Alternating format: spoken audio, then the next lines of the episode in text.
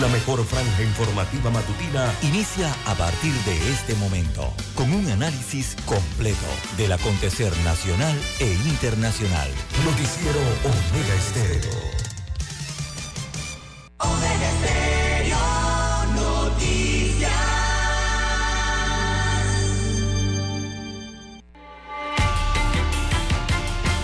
A continuación, los titulares, con los hechos que son noticias hoy.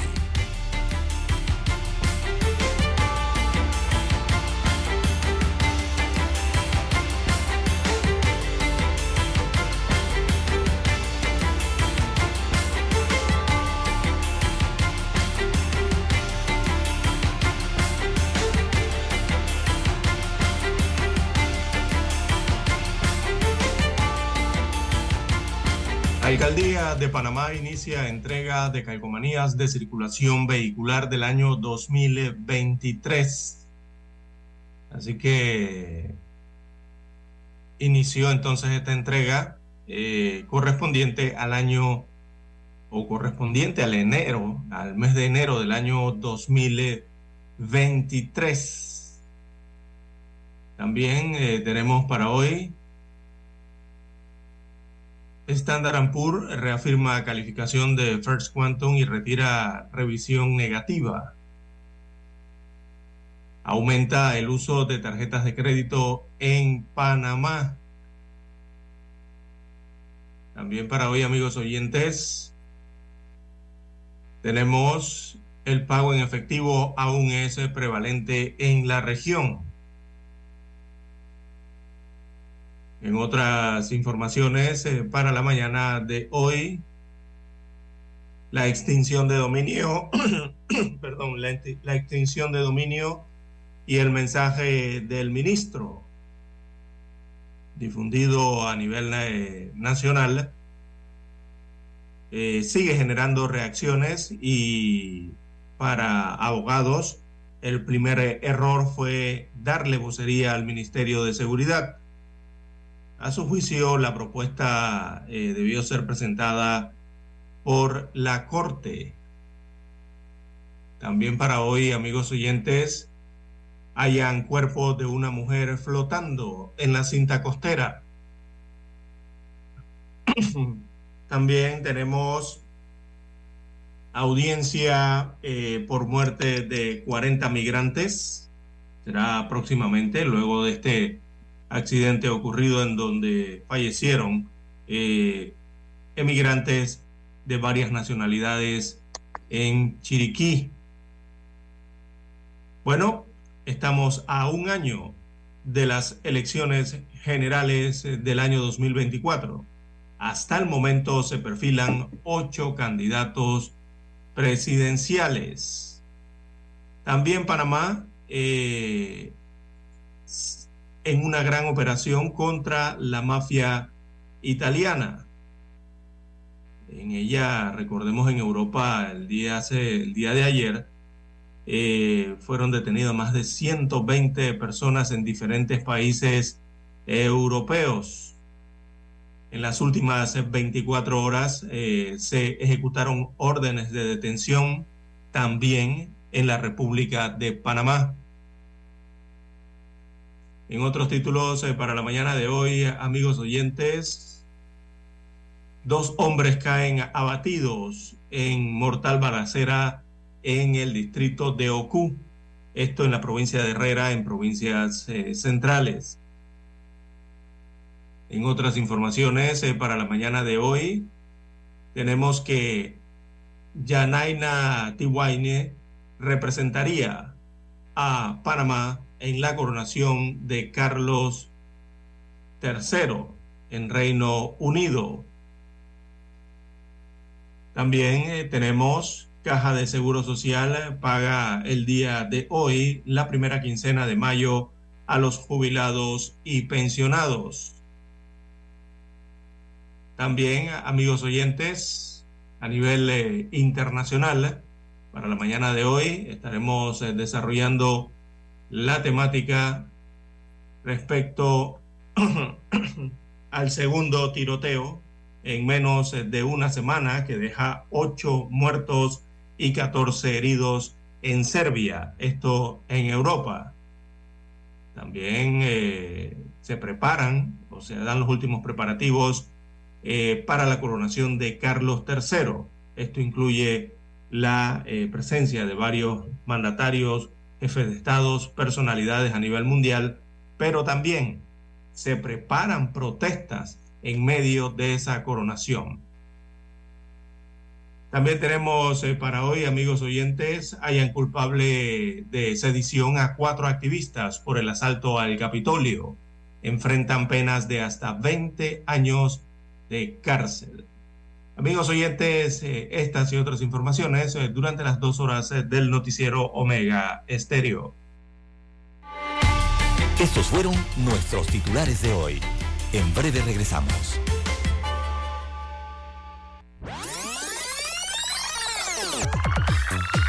Omega Stereo tiene una nueva app. Descárgala en Play Store y App Store totalmente gratis. Escucha Omega Stereo las 24 horas donde estés con nuestra nueva app.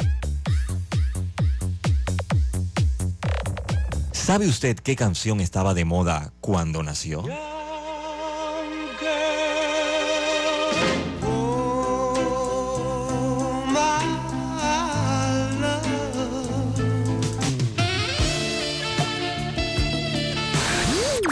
Cuando el hombre llegó a la luna, ¿cuál era el tema que estaba sonando en la radio?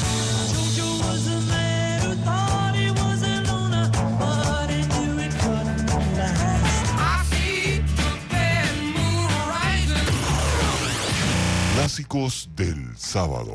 Todos los sábados, por Omega Estéreo, la radio sin fronteras.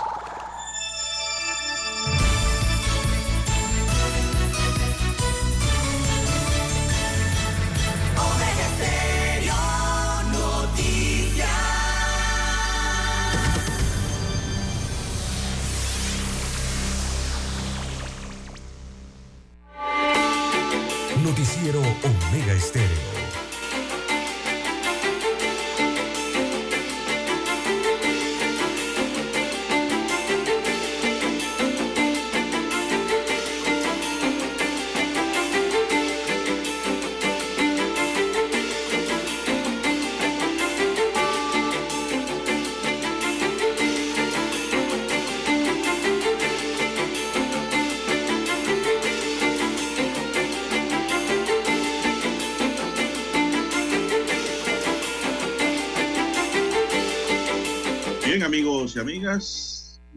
Buenos días.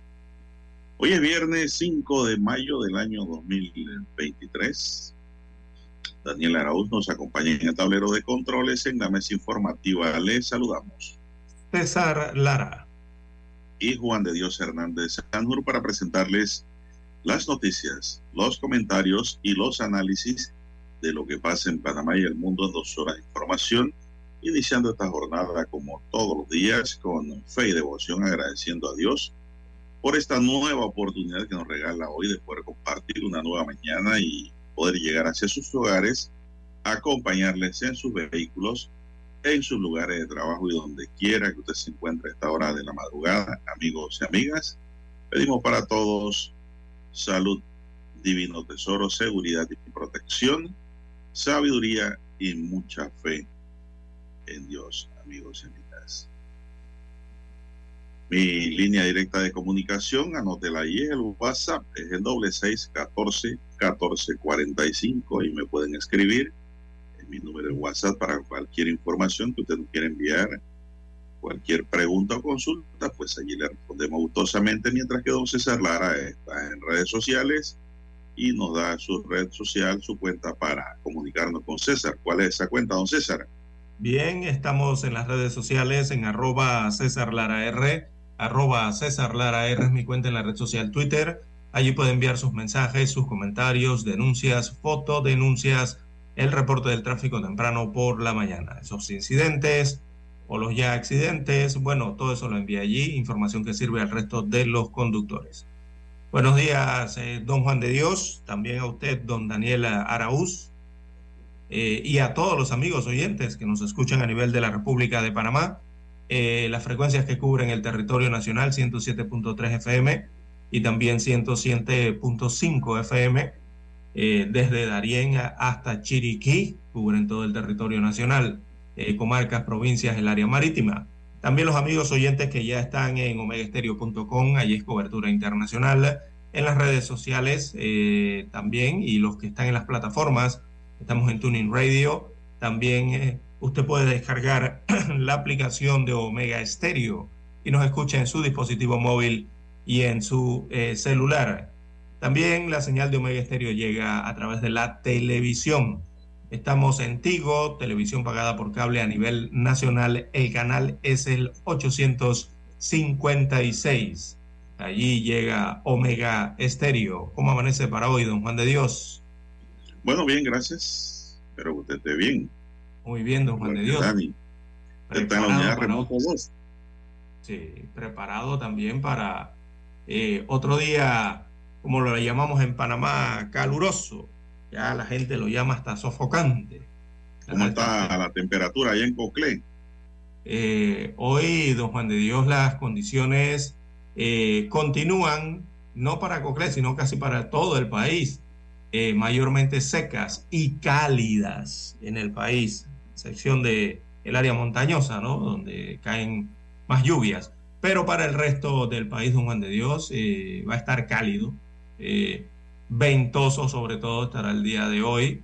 Eh, se mantiene en condiciones de viento sostenidas en el país, de intensidad moderada y con algunas ráfagas de viento. Estarán experimentándose el día de hoy. Así que habrán ráfagas superiores a 30 kilómetros por hora. Algo ventoso el día hoy, ¿no? Eh, y en cuanto al clima en general, eh, Don Juan de Dios, eh, se mantienen algunas incursiones, incursiones nubosas desde el mar, Caribe hacia las provincias y las comarcas del sector caribeño, predominando cobertura nubosa, variada. Estaremos parcialmente nublado hasta cubierto, generándose algunas lluvias eh, de muy ligera intensidad, no serán lluvias importantes, eh, para el Caribe, mientras que para el sector Pacífico, el mapa aquí climatológico don Juan de Dios del país, eh, predominará entonces un, el cielo está con escasa nubosidad, amanecerá hoy así, con escasa nubosidad, alta incidencia de radiación solar, y estará seco, don Juan de Dios, seco. Eso significa que hoy va a ser un día caluroso. Para la tarde sobre este mismo sector se prevén las mismas condiciones, eh, soleado, seco eh, y con incidencia de radiación. Eh, bueno, estará así el día de hoy en la vertiente del Pacífico. Así que ya lo saben, amigos oyentes, a tomar las precauciones que tienen que ver con la radiación solar, ¿verdad? Estar expuesto al sol. Y lo segundo es también tomar las previsiones, porque cuando se presentan los días así, don Juan de Dios, precisamente son los días que son aptos para los incendios de masa vegetal. Así que a tener mucho cuidado con la quema de los herbazales Don Juan de Dios. Y si usted ve humo en el monte, como decimos, eh, llame inmediatamente al cuerpo de los bomberos para apagar eso, ¿no? Así que así estará el clima para el día de hoy, don Juan de Dios. Hoy, hoy salga cubierto y, enciende el aire acondicionado, don Juan de Dios. Bien, vamos a hacer una pausa, don Dani, y regresamos. Para anunciarse en Omega Estéreo, marque el 269-2237. Con mucho gusto le brindaremos una atención profesional y personalizada. Su publicidad en Omega Estéreo. La escucharán de costa a costa y frontera a frontera.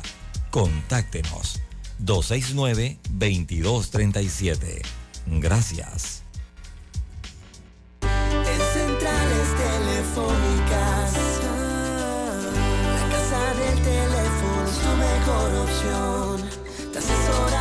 Y ofrecemos buena atención experiencia trabajando para ti. La casa del teléfono, ubicados en ya Brasil y lista hermosa. La casa del teléfono, líder de telecomunicaciones. La casa del teléfono,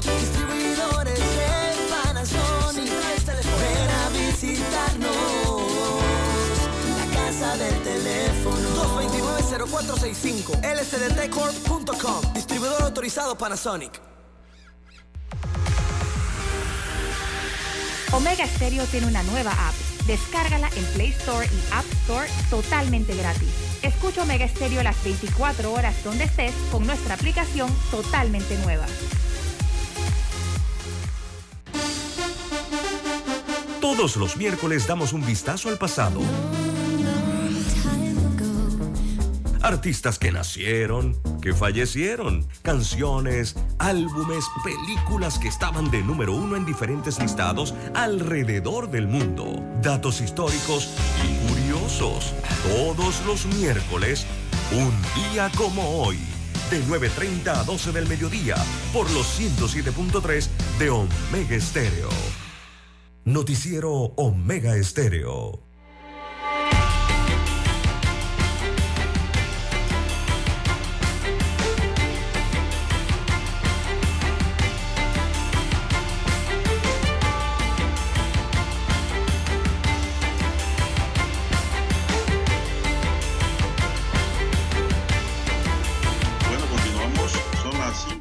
5.49, señoras y señores. Avanza la madrugada, rumbo ya al amanecer. ¿A qué hora llega el amanecer, don César? ¿A las 6 de la mañana? No, la- eh, los rayos del sol, el sol propiamente sale más tarde, ¿no? De Dios. Más tarde. Sí, sí, sí. Eh, se asoma más tarde.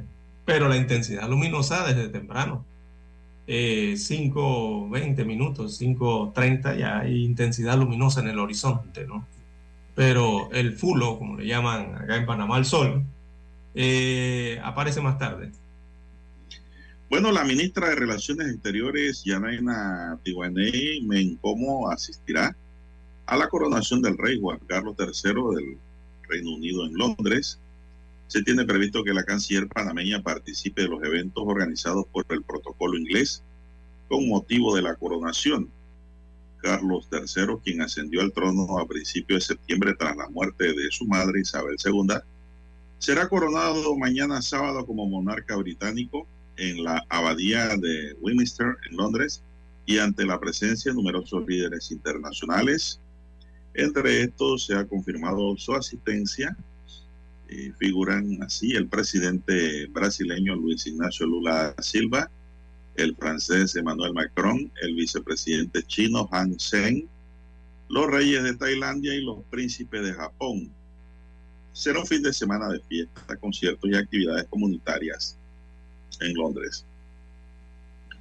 Esto será mañana, pues, don César. Me imagino que habrá transmisiones internacionales, muchas noticias sobre este tema, sobre todo para las revistas, don César. Así es, Son las seis- espectáculo, ¿no? 5.51. Sí, esta es la, la, corona, la decimatercera coronación desde la unión política ¿no? del Reino Unido y el Reino de Escocia. Eh, viene siendo la, la primera coronación británica del siglo XXI. Eh, recordemos que eh, la última coronación en el Reino Unido se dio en el año 1953, cuando asumió Isabel, eh, la mamá de, de, de Carlos, ¿no? Eh, y eh, bueno, esto será el día sábado. Se cursaron, como usted bien señala, unas 2.200 invitaciones. eh, han sido recibidas para formar parte de la eh, congregación en la abadía de Westminster. eh, en la parte superior, bueno, vemos aquí la invitación. Y bueno, serán, eh, habrán procesiones incluso, ¿no? Procesión real eh, en Londres. Carlos y Camila viajarán a bordo de un carruaje, será lo que usted verá mañana. Eh, esos carruajes en Inglaterra le llaman, o en el Reino Unido le llaman Diamond eh, carruajes diamantes, y sus majestades estarán acompañados por la escolta de la caballería, eso a las 10.20 de la mañana, hora de Londres. Eso en Panamá, don Juan de Dios, usted tiene que pararse temprano, eh, 4 de la mañana para ver eso, ¿no?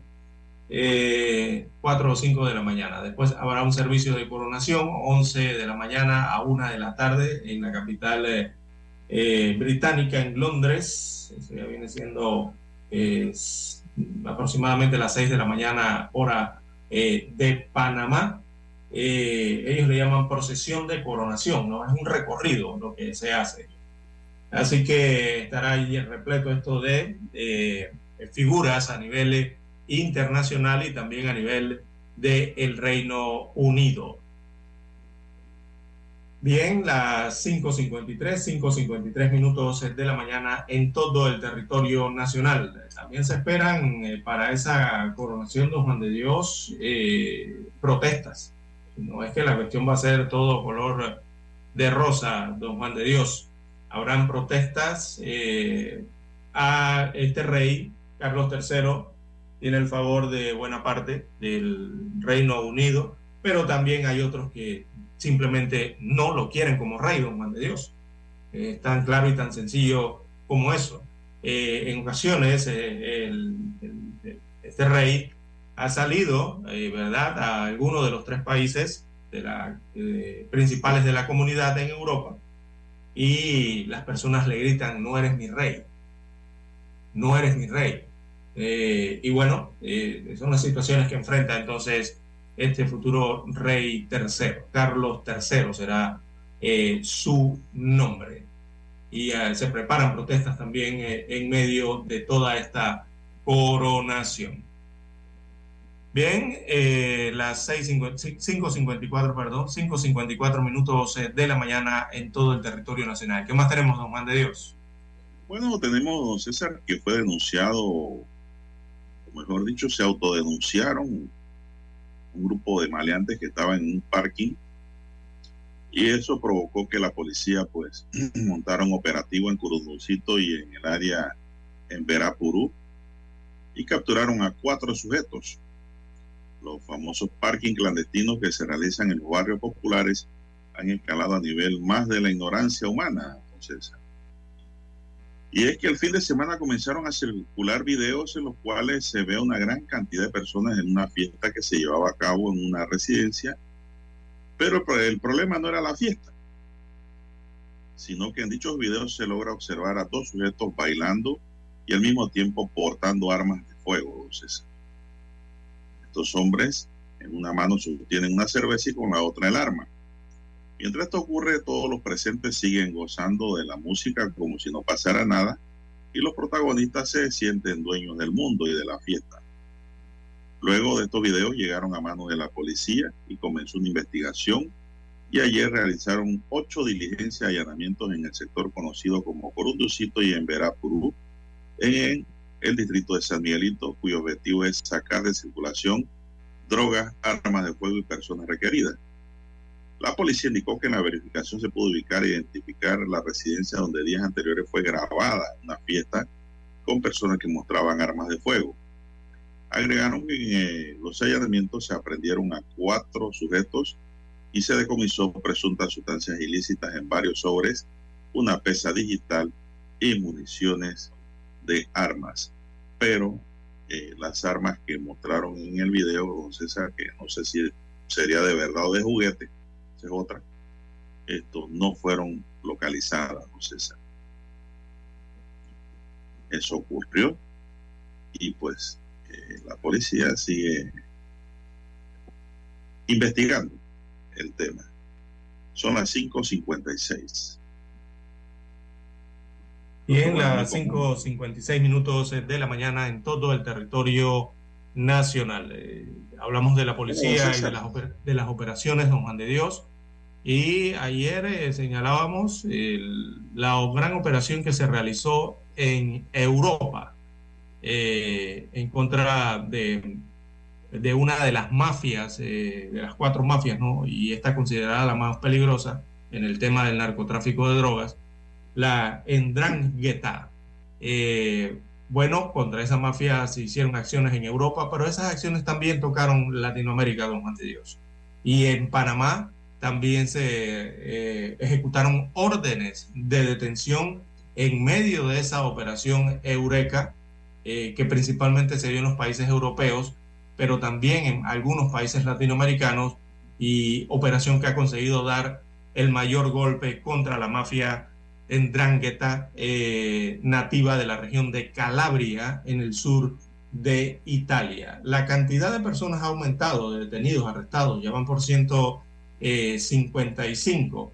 Eh, y también se destacó que durante las investigaciones se pudo contabilizar el tráfico de hasta 280 kilos eh, de cocaína y 100 de, de heroína procedentes desde Colombia y también desde conexiones con el cartel del Golfo mexicano. También se documentó, eh, se informa desde Europa, movimientos de dinero de hasta 22.3 millones de euros, esto viene siendo casi 25 millones de dólares, eh, que pasaban por Panamá, también por Colombia, Brasil, Ecuador, Bélgica y los Países eh, Bajos. Así que también eh, Panamá eh, estuvo involucrado, está en medio de esta gran operación contra la mafia italiana eh, que inició hace dos días allá en Europa. Bueno, ya son las 5.58.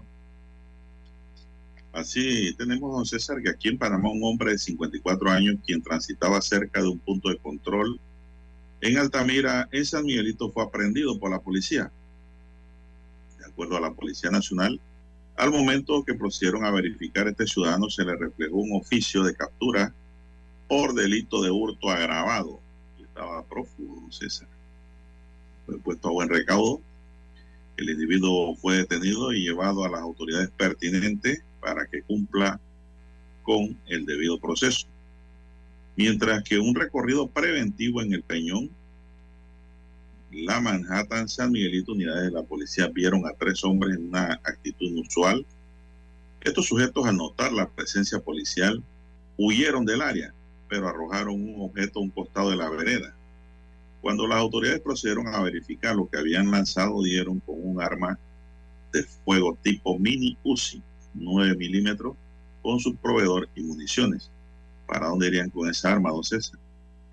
Sin embargo, pues la policía no pudo capturar a estas tres personas que tiraron el arma de grueso calibre a un lado, porque huyeron del lugar a una velocidad increíble. Bueno, ellos saben que si los agarraban con esa arma, don César, los iban a procesar. De seguro era cárcel fija. Esa arma de seguro era un arma sin licencia de portabilidad. Bien, vamos a hacer un alto aquí, señoras y señores, para escuchar nuestro himno nacional.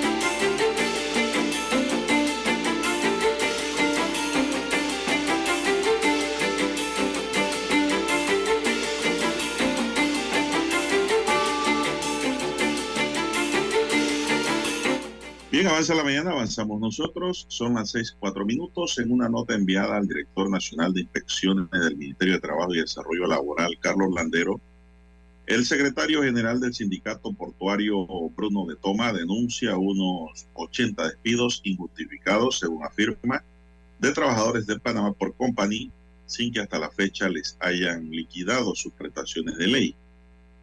Los 80 despidos ilegales en las terminales portuarias de Balboa y Cristóbal se dieron por parte de la empresa los días martes 18 y miércoles 9 de abril. La empresa, al momento de presentar las cartas de culminación de relaciones laborales, no suministró la fecha para el pago de las respectivas liquidaciones de los trabajadores. Por tal razón es necesario que la empresa se pronuncie formalmente sobre la fecha en la que pagará a los trabajadores sus merecidas y necesarias liquidaciones, advierte la nota sindical. El dirigente solicitó a la vez una inspección con carácter de urgencia para la empresa PPC en Balboa. De Toma asegura que a pesar de haber una situación de horas extras en el personal, los despidos se dieron sin causales a todos los trabajadores, los cuales en su mayoría tenían como mínimo 10 años de labores. 10 años de labores. Hay mucha carga actualmente y va a llegar mucho más, porque la empresa firmó 10 años con la naviera Merck y con Costco. Algunas cartas de despido fueron fundamentadas en el artículo 213 a capite A, numeral 12 del Código de Trabajo, la reincidencia en el abandono del trabajo por parte del trabajador, que comprenden la salida intempestiva e injustificada del centro de trabajo sin permiso del trabajador. Eh, la empresa se fundamenta pues en ese artículo para hacer algunos de los despidos. Esto me huele como que muchos no querían trabajar hora extra y se iban. Puede ser. Y pues si hay trabajo por hacer y la empresa pide al empleado trabajar, el empleado no se puede ir. Y si se va, bueno, se va a su riesgo y le aplican esta norma. Eso lo he visto yo en derecho laboral. Otros dirán, no, pero nadie está obligado a trabajar sobre tiempo, porque eso lo dice el Código de Trabajo. Sin embargo, las necesidades de la empresa, que es un negocio privado, a veces demanda, entonces, la presencia del trabajador y su colaboración. La empresa privada depende de sus trabajadores realmente. Esto la empresa privada no funciona como las instituciones públicas del Estado, que el, el empleado va o no va, se va temprano, se va tarde, se queda o no se queda y el cheque baja igualito.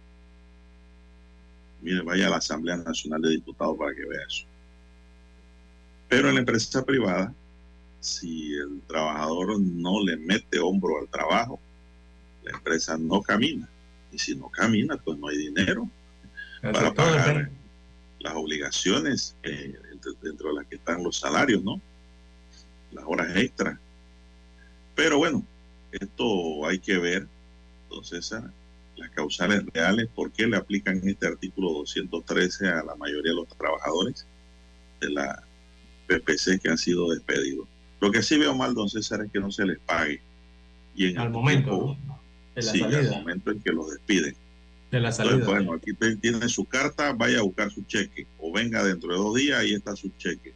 Si no está de acuerdo, vaya a hacer su cálculo al Ministerio de Trabajo o vaya a la instancia correspondiente eh, para que presente su demanda, ¿no?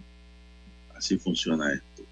Pero sí creo que la PPC tiene que entregar, como dice aquí el dirigente sindical, la fecha de pago de las prestaciones de los trabajadores. Trabajadores de 10 años de servicio, don César, mínimamente ahí hay 10 años de prima de antigüedad, ¿no? Hay que ver las vacaciones, hay que ver eh, décimos, hay que ver qué otro incentivo hay ahí en la convención colectiva, si es que existe y hay que ver entonces si el despido es justificado o injustificado. Indudablemente que la mayoría de estos trabajadores van a recurrir a las instancias legales correspondientes, don César, para reclamar, porque 10 años tampoco se fuman en pipa. Muy fácil que una persona le trabaje 10 años y le, produzca y después usted dice, ah, bueno, váyase. Eh, no hay no hay dinero o tenemos esto para ustedes, cambio y fuera. No, señor, así tampoco es la cosa. El derecho es dar a cada cual lo justo, don César. Y si los trabajadores sienten que no se les está pagando sus prestaciones, y yo creo que aquí no hay indemnización, ¿eh? la indemnización la van a tener que ir a reclamar, don César, a la comisión a la, o al, ante el juzgado laboral correspondiente. La Junta, no sé si lo, tramitarán allí, porque indudablemente que aquí van a recurrir con los llamados despidos injustificados reclamando las respectivas indemnizaciones. Yo no tengo la menor duda, porque eh, los trabajadores van a sentir que han tirado 10 años de su vida, eh, laborando, colaborando, y ahora les salen con que están despedidos. Vamos a ver qué acontece en este caso, muy interesante para el derecho laboral. Son las 6, 10 minutos. Dígame. Bien, don Juan de Dios. Bueno, nos vamos hacia el oriente del país, aunque también este tema afecta eh, el occidente del país. Bueno, dirán algunos que todo el país entonces. Y es que eh, se ha desbordado, don Juan de Dios, eh, eh, la migración que viene desde el oriente por la provincia de Darién, el cruce de la selva en Darién.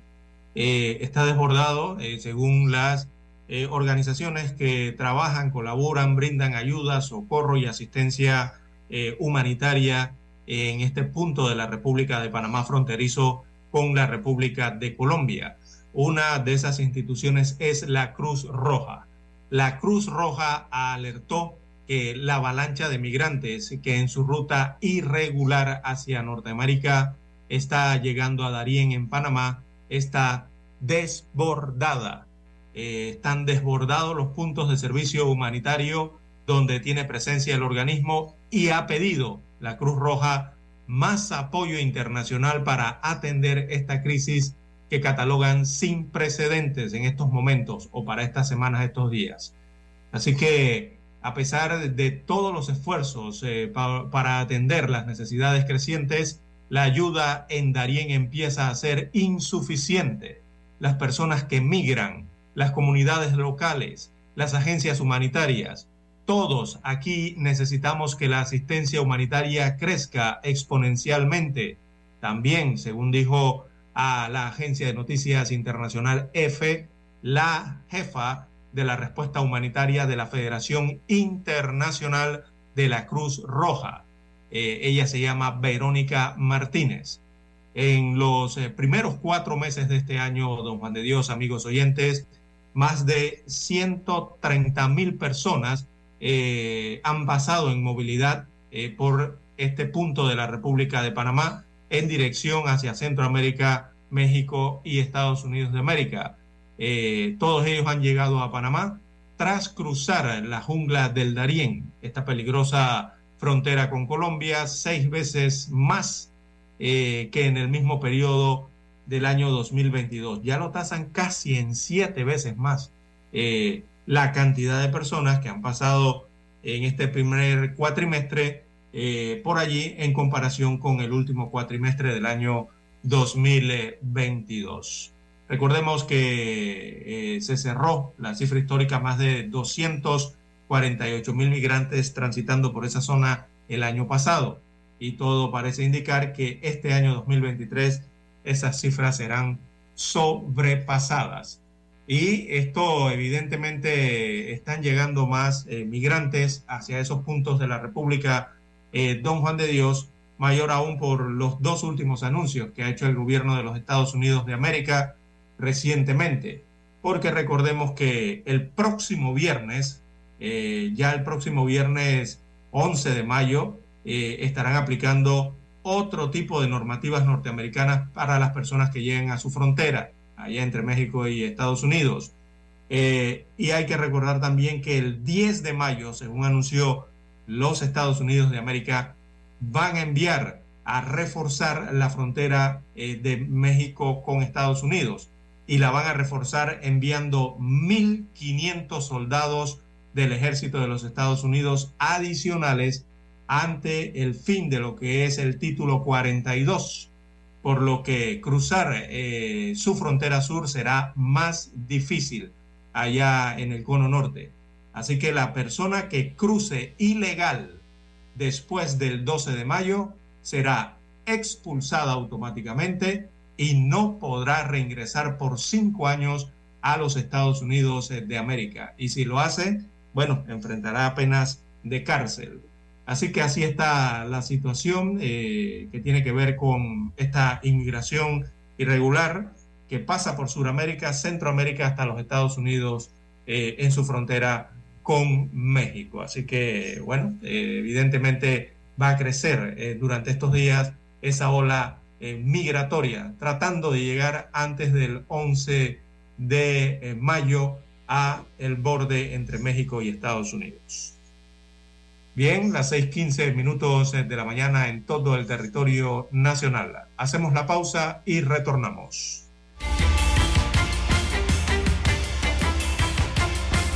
Noticiero Omega Estéreo. Desde los estudios de Omega Estéreo, establecemos contacto vía satélite con la voz de América. Desde Washington, presentamos el reportaje internacional.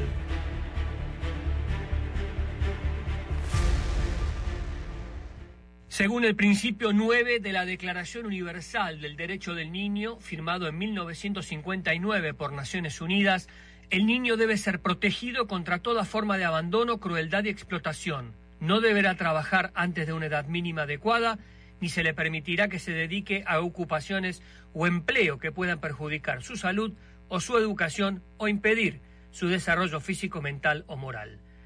Han pasado ya más de seis décadas desde que se firmó la mencionada declaración y sin embargo actualmente continúan registrándose violaciones a ese derecho y en el estado de Kentucky dos niños de 10 años de edad se encuentran hoy entre los otros 300 que trabajaron ilegalmente en locales de la famosa cadena de comida rápida McDonald's, según destapa una reciente investigación del Departamento de Trabajo. La investigación concluyó que menores recibían poca o ninguna paga por trabajar en un McDonald's de Louisville, la ciudad más grande del estado, una realidad que supone una clara violación de las leyes laborales federales, según advierten funcionarios estadounidenses. En ocasiones, los niños de 10 años se quedaban hasta las 2 de la madrugada, hora del cierre, preparando comida, limpiando el local y hasta operando en las cajas registradoras. El propietario de la franquicia en cuestión, Sean Bauer, se defendió argumentando que los dos niños no eran empleados, sino que estaban visitando a sus padres, un gerente nocturno. Entre los denunciados también figuran Archways Richwood, con sede en Walton, y Bell Restaurant Group, con sede en Louisville, quienes empleaban a menores de 14 y 15 años que trabajaban más allá de las horas permitidas. Las tres franquicias de McDonald's en Kentucky acordaron pagar un total de 212 mil dólares en concepto de sanción por infringir las normas federales. Desde McDonald's, la portavoz de la cadena en Estados Unidos, Tiffany Boyd, lamentó las informaciones y aseguró que los informes son inaceptables y van en contra de las elevadas expectativas que tienen para toda la marca. Además, aseguró que están comprometidos a garantizar que sus franquiciados tengan los recursos necesarios para fomentar lugares de trabajo seguros en los que todos los empleados pueden mantener el cumplimiento de las leyes laborales. Karen Garnett Chibils, directora de la División del Departamento de Trabajo, admitió que es cada vez más frecuente que los empleadores no respeten las leyes de trabajo infantil y reafirmó que en ninguna circunstancia debería estar un niño de 10 años trabajando en una cocina de comida rápida alrededor de parrillas calientes, hornos y freidoras. Gustavo Cherky, Voz de América, Washington, D.C.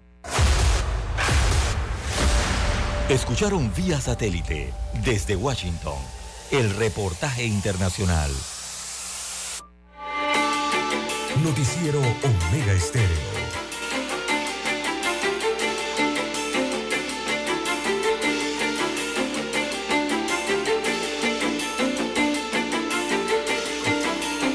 Bueno, seguimos, señoras y señores, con más noticias.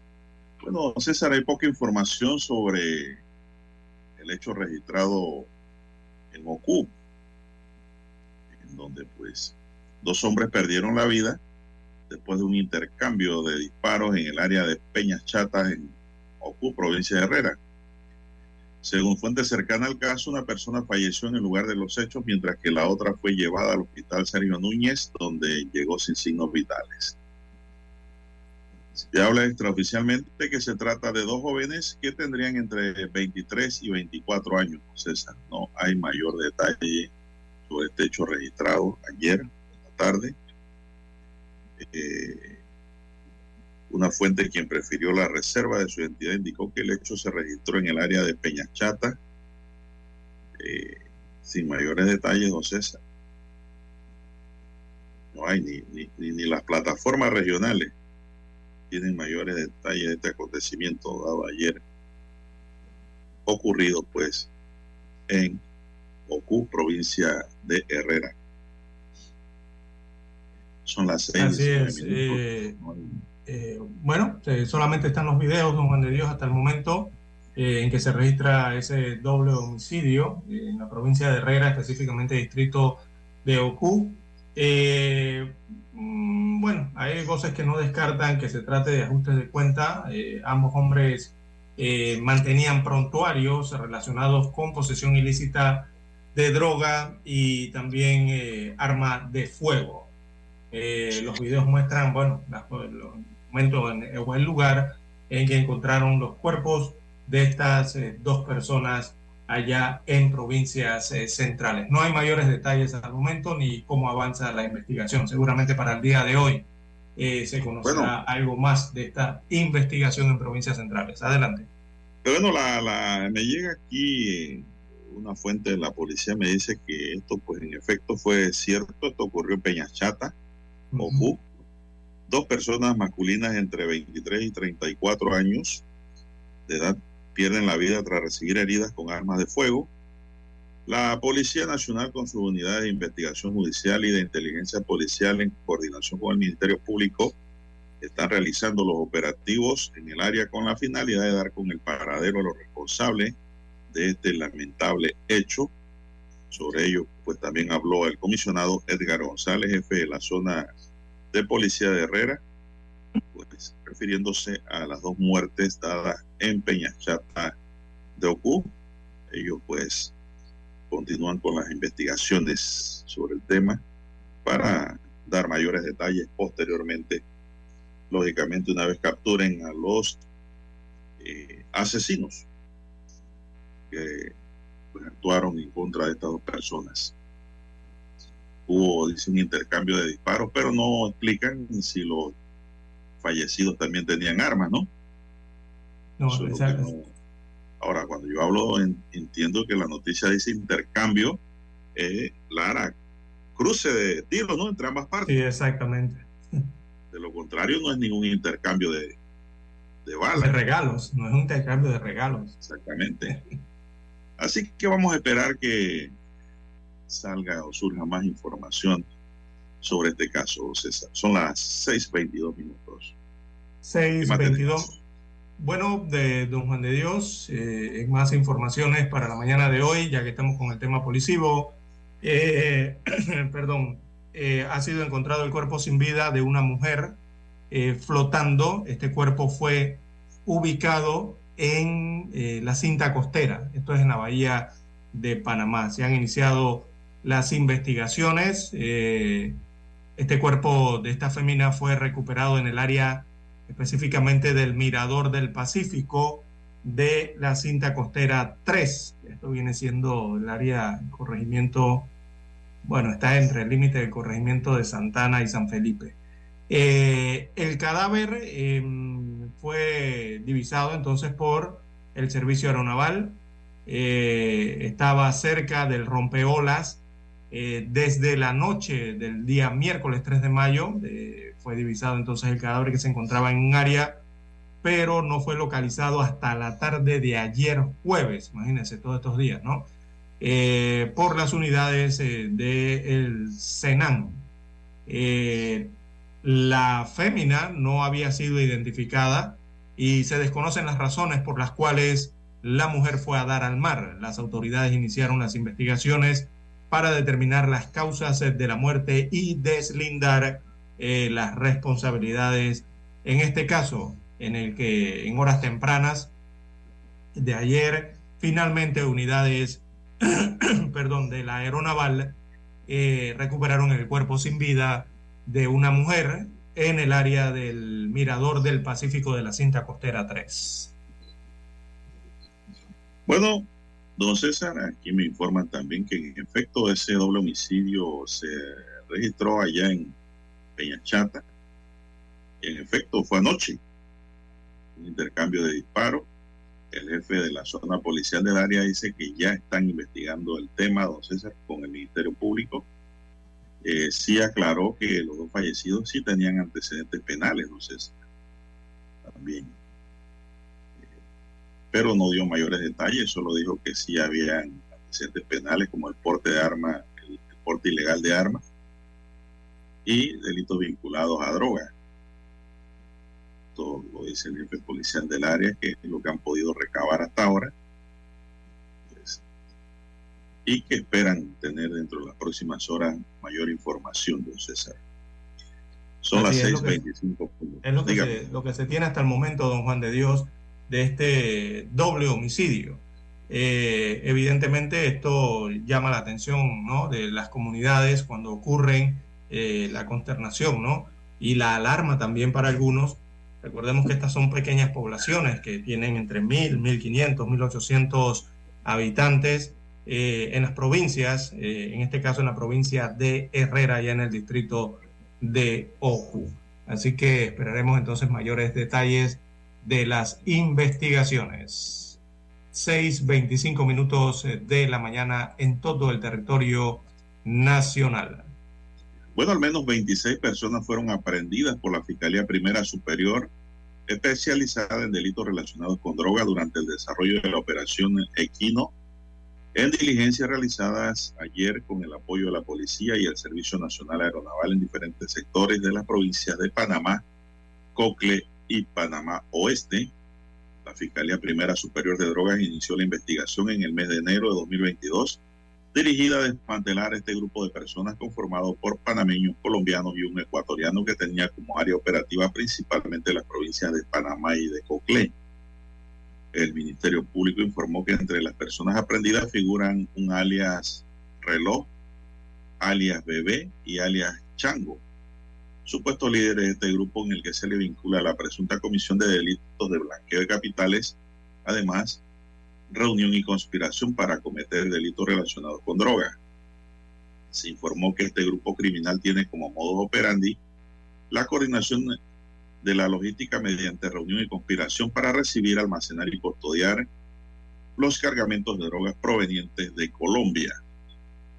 La fiscal superior de drogas, Marta Barrios, explicó que las 26 personas aprendidas, 24 son panameños vinculados a la recepción y transporte de drogas procedente de Colombia.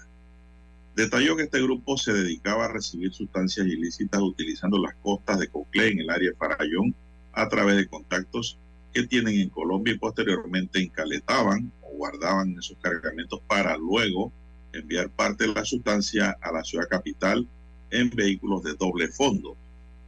En las diligencias de allanamientos encabezadas por el Ministerio Público se incautaron cuatro armas de fuego, ocho proveedores, 42 municiones y 1.419 dólares en efectivo. Durante la investigación, la Fiscalía realizó diferentes incautaciones que han permitido el decomiso de 7.661 paquetes de drogas en distintos puntos mediante técnicas especiales de investigación, como interceptaciones de llamadas telefónicas, vigilancia y seguimiento, ubicaciones y reconocimientos, entre otros. Explicó el Ministerio Público en un comunicado que en la investigación se establece que alias reloj, alias chango y alias bebé son las personas que mantenían los contactos con organizaciones criminales en Colombia para el trasiego de la sustancia hacia Panamá, eh, utilizando pues el sector costero de Farallón a través de las lanchas rápidas. Estos cabecillas, según la entidad, tienen bajo su dirección a colaboradores con funciones específicas como equipamiento de embarcaciones y vehículos, brindar seguridad, contrainteligencia y demás.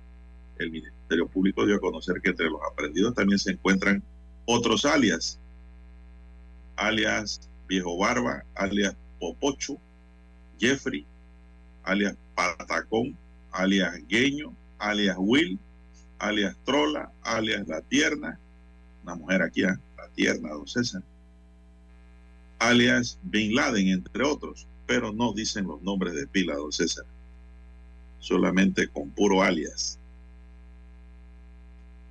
Me imagino que para no entorpecer las investigaciones, don César han dado a conocer este comunicado con puro alias. Después sabremos los nombres, todos los implicados en este caso.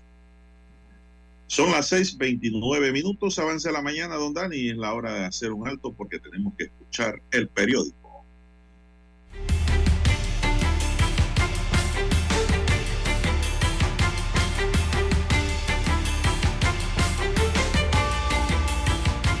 Noticiero Omega Estéreo.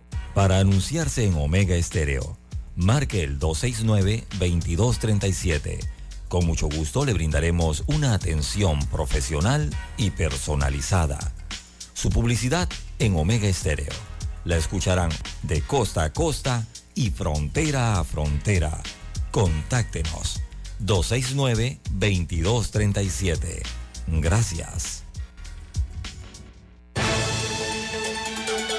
La información y el análisis en perspectiva. De lunes a viernes, de 7.30 a 8.30 de la mañana. Con Guillermo Antonio Adames, Rubén Darío Murgas y Camila Adames Arias. En perspectiva. Por los 107.3 de Omega Estéreo.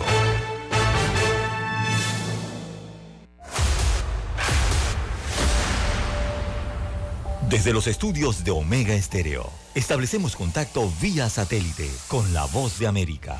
Desde Washington, presentamos el reportaje internacional.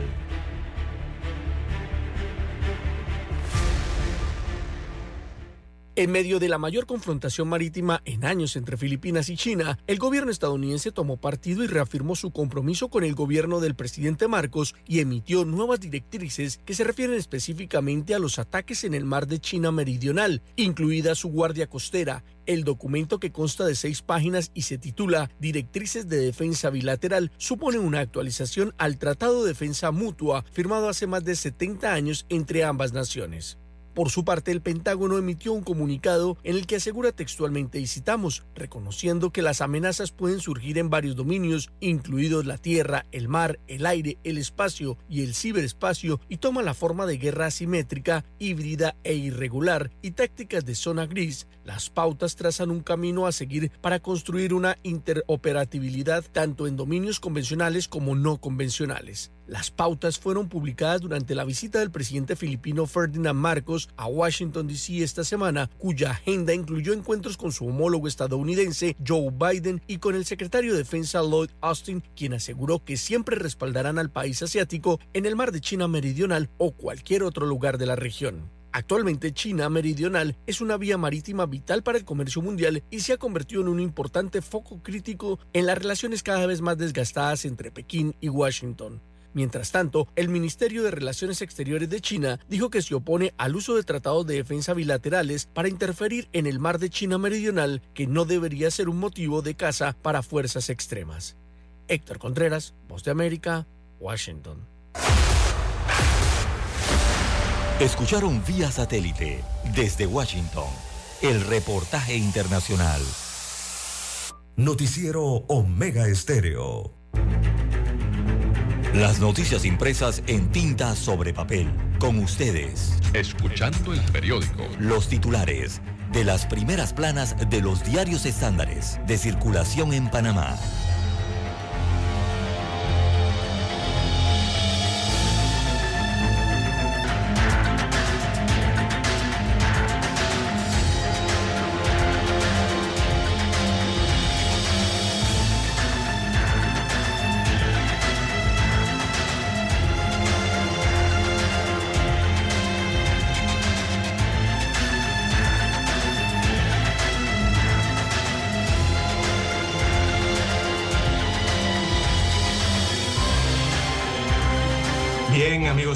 El diario La Prensa titula para este viernes 5 de mayo, a un año de las elecciones eh, del 2024, un escenario difuso y con fuerzas atomizadas. Así que desde abril eh, pasado se observan algunas vallas políticas, pues el oficialista Partido Revolucionario Democrático PRD y el Partido Realizando Metas RM se encuentran en campaña, en este caso eh, campaña interna que vienen desarrollando algunos colectivos eh, políticos. Bueno, y es que a un año de las elecciones eh, se perfilan hasta el momento ocho aspirantes a la presidencia de la República. No vamos a leerle quiénes serían esos ocho aspirantes antes de ir al segundo titular. Están Francisco Carreira, Maribel Gordón, Zulay Rodríguez, Meliton Arrocha, Rómulo Rux, José Isabel Blandón Figueroa, Ricardo Lombana, eh, Martín Torrijos Espino, eh, Ricardo Martinelli y José Gabriel Carrizo. Son los ocho nombres que suenan hasta el momento eh, aspirando, que podrían estar en la competición de aquí a un año para las elecciones generales.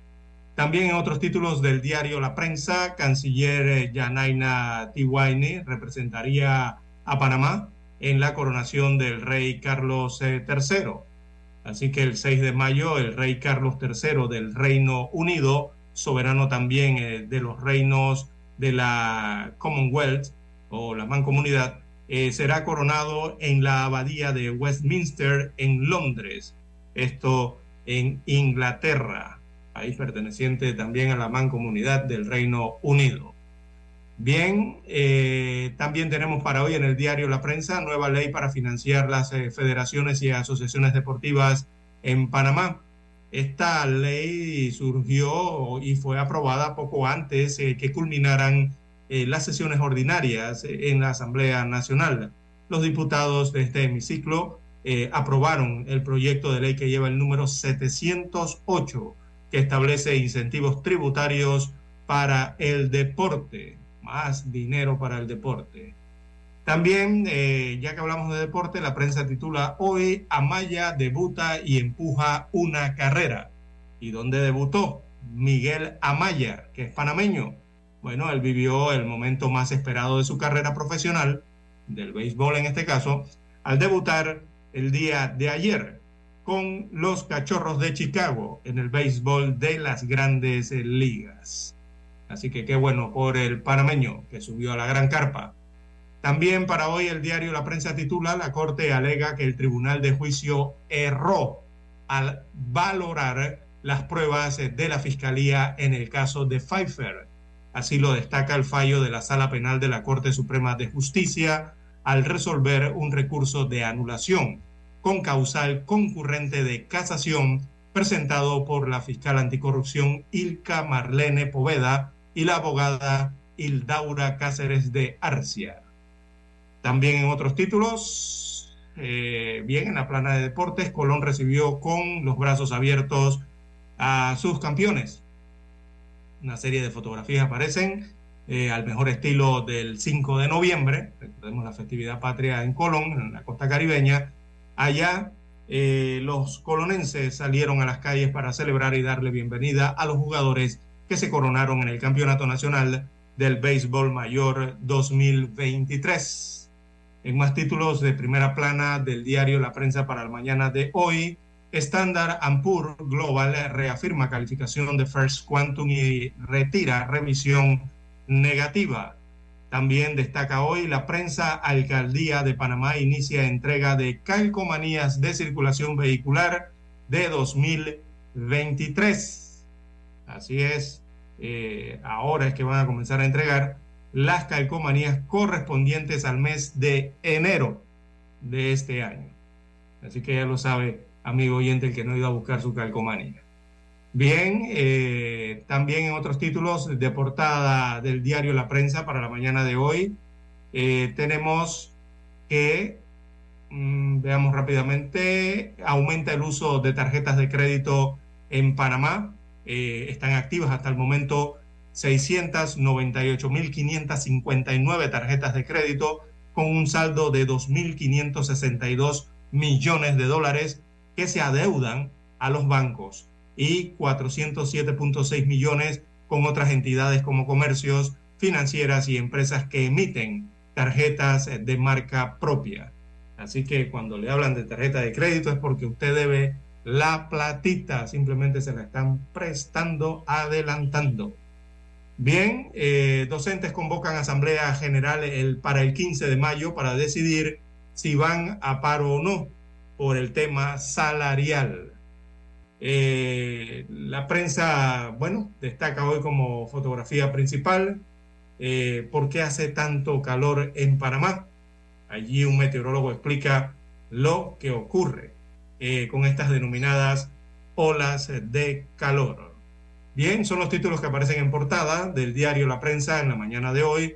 Pasamos ahora a revisar los titulares que se encuentran en primera plana del diario La Estrella de Panamá. Adelante, don Juan de Dios. Bueno, la estrella hoy nos dice el plan de la Guardia y Varela para despojar a Wacker de Sojomol las conversaciones entre Dulcidio de la Guardia en calidad de ministro de Economía y Juan Carlos Varela, presidente de la República, reveladas en los Varela Leaks, exponen la trama para despojar al empresario Abdul Waque de Sohomol. Exportación, los retos que enfrenta el país. El pago en efectivo aún es prevalente en la región, aunque en América Latina y el Caribe los pagos por transferencia bancaria han ganado terreno los pagos en efectivo superan el 40% según una encuesta a 14 mil consumidores de todos los niveles socioeconómicos en ocho países. Inspección para identificar víctimas. La Fundación Antropológica o de Antropología Forense de Guatemala, las autoridades panameñas y la Comisión del 20 de diciembre de 1989 realizan inspecciones para identificar restos óseos de víctimas de la invasión de Estados Unidos a Panamá. También para hoy tenemos que la estrella dice, en un año los panameños elegirán a un nuevo presidente de la República. Hoy es 5 de mayo, don César. Estamos a un año. Así es de la elección general, correcto. Así mismo es. Margaret Thatcher, una frase icónica y Star Wars, cuando Margaret Thatcher fue electa primera ministra de Inglaterra en 1974, el diario The London Evening News publicó la frase Made it fun and win your magic, que se convirtió en icónica para los fanáticos de Star Wars y también anuncia a New Hub, huelga en la industria séptimo arte desde el pasado lunes un poco más de 11.000 miembros del Sindicato de Guionistas de los Estados Unidos decidieron dejar de trabajar hasta que se les reconozca cambios salariales. Los guionistas de Hollywood se enfrentan a casas productoras como Amazon, Disney, Netflix y Paramount, entre otros. Juan Felipe Pitti, el PRD y la figura de Omar. Juan Felipe Pitti, precandidato presidencial en las primarias del PRD, habla del partido, de la figura de Omar Torrijos, fundador del colectivo, y de sus propuestas. También para hoy tenemos en otro titular Erling Haaland, el récord que ha roto en la Premier League. El noruego Erling Haaland ha roto el récord de Mohamed Salah, Luis Suárez o Cristiano Ronaldo de más goles anotados en una temporada en la Premier League y aún le quedan cinco partidos de liga, lo que indica que su marcador puede aumentar. La extinción de dominio y el mensaje del ministro, el mensaje difundido por el ministro Juan Manuel Pino después del archivo del proyecto de ley sobre la extinción de dominio, sigue generando reacciones. Y para el abogado y docente universitario Miguel Delgado, el primer error fue darle la vocería al Ministerio de Seguridad. A su juicio, la propuesta debió ser presentada por la Corte.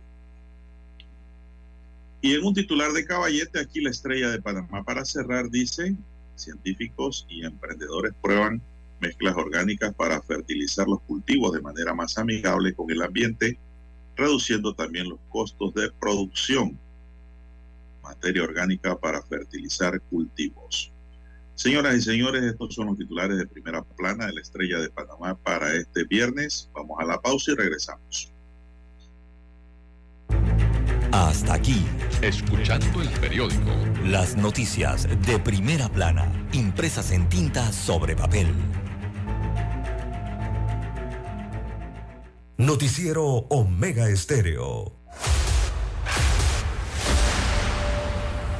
Desde los estudios de Omega Estéreo, establecemos contacto vía satélite con la voz de América. Desde Washington, presentamos el reportaje internacional.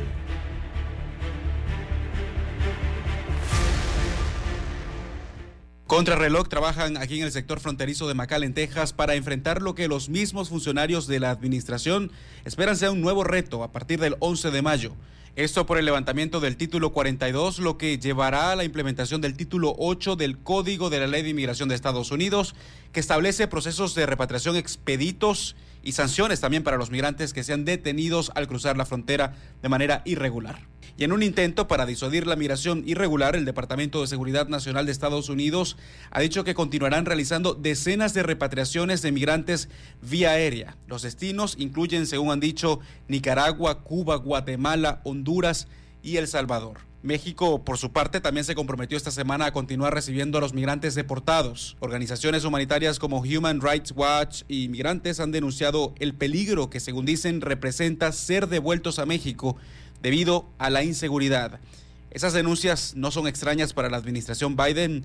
Esto nos dijo Blas Núñez Neto en una reciente entrevista con La Voz de América. Eh, no hay necesidad de permanecer en el norte de México, que ya eh, todos reconocemos eh, es un lugar muy inseguro. El llamado de la Casa Blanca a los migrantes es evitar el ingreso irregular y utilizar las vías legales, entre ellas la solicitud de citas a través de la aplicación CBP One. Pero en la mayoría de las ciudades fronterizas de México hay migrantes acampando. Muchos de ellos aseguran que no han tenido la oportunidad de conseguir una de esas citas. Desde McAllen, Texas, Jorge Agobián, Voz de América. Escucharon vía satélite desde Washington el reportaje internacional. Noticiero Omega Estéreo. Es momento de adentrarnos al mar de la información. Este es el resultado de nuestra navegación por las noticias internacionales más importantes en este momento.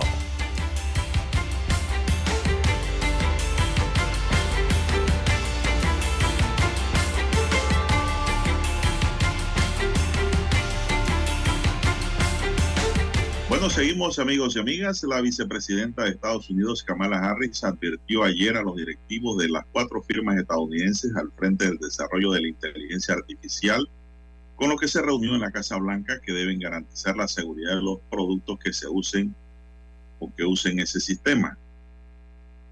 El sector privado tiene la responsabilidad ética, moral y legal de garantizar la seguridad de sus productos y cada empresa debe cumplir con las leyes existentes para proteger al pueblo estadounidense, dijo la vicepresidenta en un comunicado. Harris se pronunció tras haber recibido en la Casa Blanca a los consejeros delegados de Microsoft, eh, Satya Nadella, Alphabet y Google, Sundar Vijay, Anthropic, Darío Amodei y de OpenAI, Hassan Altman. Los avances en tecnología siempre han presentado oportunidades y riesgos y la inteligencia artificial no es diferente es uno, una de las tecnologías más poderosas de la actualidad con el potencial de mejorar la vida de las personas y abordar algunos de los mayores desafíos de la sociedad, ha remarcado la vicepresidenta norteamericana. Al mismo tiempo, según ha destacado, esa tecnología tiene el potencial de aumentar drásticamente las amenazas a la seguridad y la protección, infringir los derechos civiles y la privacidad y erosionar la confianza pública y la fe en la democracia. Por la reunión se pasó el presidente también de Estados Unidos, Joe Biden, para subrayar que las compañías tienen una responsabilidad fundamental de garantizar que sus productos son seguros antes de distribuirlos o presentarlos en público, indicó. Tanto Biden como Harris hicieron hincapié en la importancia de mitigar los riesgos actuales y potenciales de la inteligencia artificial que pueda suponer para los individuos, la sociedad y la seguridad nacional. La reunión se centró en tres áreas. La necesidad de que las compañías sean más transparentes con los políticos y el público sobre sus sistemas de inteligencia artificial. La importancia de evaluar, verificar y validar la seguridad de dichos sistemas y la importancia de garantizar que la inteligencia artificial no caiga en manos de actores maliciosos y, es, y sea blanco de ataques. Ahí donde está el problema, don César. Así es. Ahí en ese último. Sí, es que este es un tema, eh, digo, la inteligencia artificial viene con un desarrollo de casi medio siglo, ¿no? De más de 40 años, me parece que por ahí anda el desarrollo de la inteligencia artificial, pero en los últimos años este desarrollo ha sido vertiginoso, don Juan de Dios, en el desarrollo de las, eh, de las ciencias computacionales específicamente y las tecnologías, esas que conocemos como tecnologías de la información. Cuando nos hablan de eso, eh, nos están hablando directamente de, de, inteligencia artificial que ya ha sido incorporada, pero que tal vez las personas no se han ni percatado de que la inteligencia artificial está presente allí. Es más, la inteligencia artificial está presente en la vida cotidiana de todos los man de Dios, no solamente de los programas que operan las computadoras. Eh, la inteligencia artificial ya se ha convertido prácticamente en una compañera inseparable de la humanidad y de muchas personas. Pero ella está detrás, recordemos, de, varias tareas que, que, realizamos los usuarios eh, de las tecnologías, eh, don Juan de Dios. Entonces, hasta para encender una lavadora, usted compró ahora una lavadora de estas modernas y allí hay inteligencia artificial. Cuando usted está manejando su automóvil, los que nos van escuchando en este momento, y ese automóvil tiene computadora, eso es lo que le llaman cerebro, bueno, allí adentro de eso hay inteligencia artificial, ¿verdad? Eh, de, las tareas que realiza el vehículo. Hay ciertas que uno se pregunta, pero ¿cómo las hace? ¿Cómo el carro se regula, regula las revoluciones automáticamente? Eh, ¿Cómo hace eh, estas operaciones el carro sin que yo se lo ordene? Bueno, eso que hace el automóvil, la computadora, es inteligencia artificial. Lo que hacen esas máquinas con algoritmos y con todas estas técnicas computacionales es hacer que una máquina eh, piense, o sea, las ponen a pensar, las ponen a tomar decisiones eh, por sí mismas. O sea, no son decisiones que usted como ser humano les está ordenando, no, ellas las hacen automáticamente. Pero el límite de eso, don Juan de Dios, es eh, lo que señala usted en su nota, el límite a lo que se puede llegar si se continúa con, un, eh, con el desarrollo, que no sea un desarrollo positivo, sino que sea utilizado para algo negativo. Entonces, eh, todas esas competencias que realmente hacemos los humanos, eh, ya las están haciendo máquinas eh, computacionales, nos de Dios, en lo mínimo, en el celular, en, en, en, en, las tareas que hay, en los aparatos que usted compra. Tienen programas que logran percibir tienen programas que logran razonar, incluso tienen programas que ya se utilizan hasta para aprender y resolver problemas. Imagínese usted hasta dónde ya llega eh, esto de la inteligencia artificial en el mundo, que a veces, repito, eh, uno ni se da cuenta que eso está ocurriendo, pero lo estamos utilizando y está allí y cada vez se sigue desarrollando más. Entonces hay que tener cuidado con eso, ¿no? De que al final eh, quién manda sobre esa inteligencia o si pudiera desbordarse y que la inteligencia termine mandándonos a nosotros, don Juan de Dios. Ahí estoy preocupado yo, don César, en ese punto último, en que esa inteligencia artificial se le salga del control al hombre y el mundo quede gobernado por máquinas. Pues se puede. Bueno.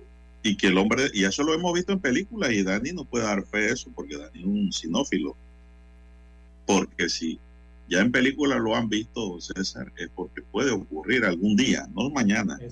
Es que, pero no, puede es que, ocurrir que esa inteligencia artificial se le salga de control al hombre. Y entonces después, ¿qué?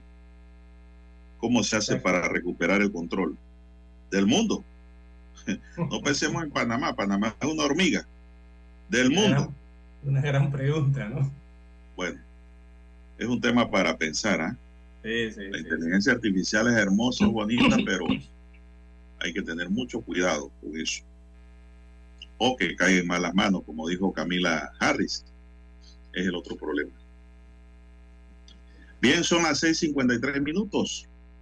Hasta Sí. 12 mil migrantes se encuentran actualmente en Ciudad Juárez y se espera que crucen el paso después de que el título 42, una directiva de expulsión impedida de migrantes en la frontera, deje de aplicarse. En una semana, advirtió el jueves el alcalde de la ciudad tejana, Oscar Lesser. En una conferencia de prensa, el jefe de ayuntamiento desestimó que en la actualidad mexicana haya 35 mil migrantes esperando cruzar. Esa cifra fue dada por la gobernadora del estado mexicano de Chihuahua, María Eugenia Campos, a finales de abril, con base en estimaciones de organizaciones civiles y religiosas de la ciudad. Lesser explicó que la cifra de entre 10 mil y 12 mil migrantes se estimó después de que funcionarios de El Paso realizaran un recorrido por las calles de la ciudad Juárez. El número no incluye a unos 3.500 extranjeros que se presumen van todavía en una caravana hacia la ciudad mexicana, ahondó el funcionario, César. Y que eso va a ser una avalancha.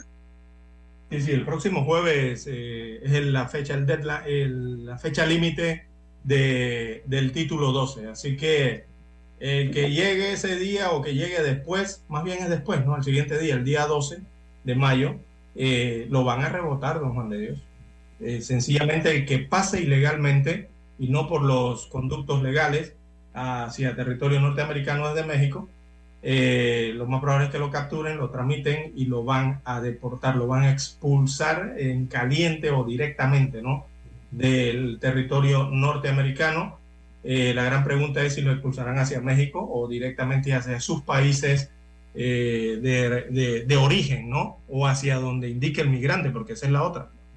Eh, esto va a ocasionar mucho, mucho que hablar la próxima semana, don Juan de Dios, porque eh, van a bloquear la frontera entre México y los Estados Unidos de América y con armas, porque va a estar el ejército norteamericano, que ha sido reforzado eh, y estará a partir del 10 de mayo en esa frontera.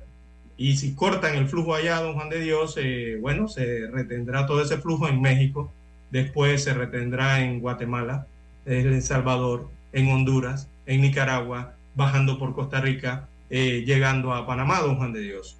Eh, aquí también quizás nos veamos afectados por esas nuevas medidas, entonces, que se tomarán allá en el borde eh, con los Estados Unidos de América.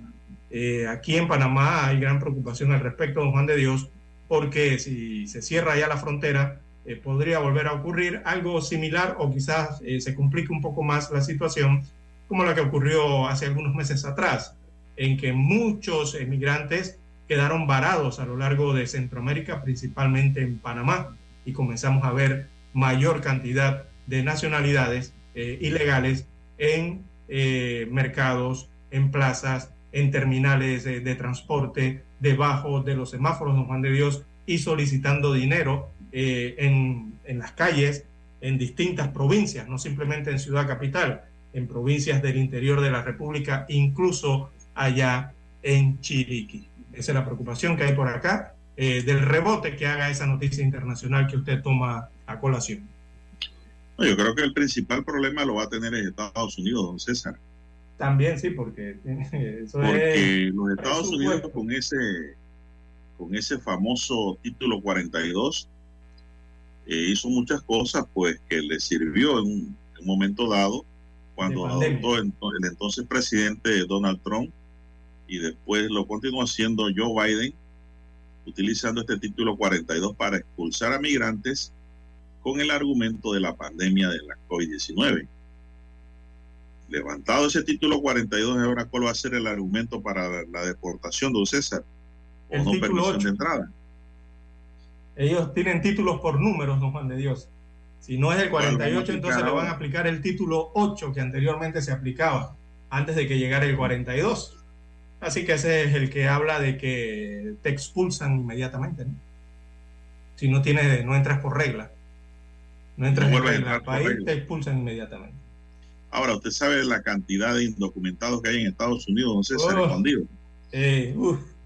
Eso es una No. avalancha. Una avalancha de gente, don César. Tenemos amigos en Estados Unidos que comentan de que la cosa está fea allá también. ¿ah?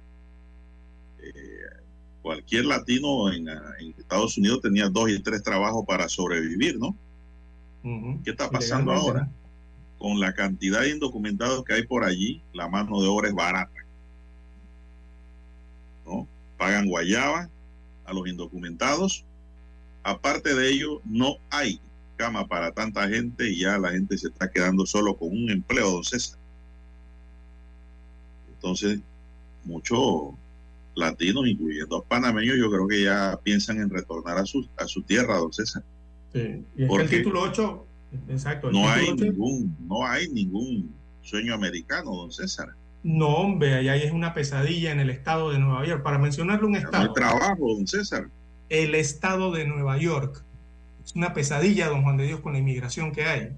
El gobernador de Nueva York ha salido en reiteradas ocasiones a señalar que ya está insoportable la situación, prácticamente, para utilizar una palabra que entienda mejor, ¿no?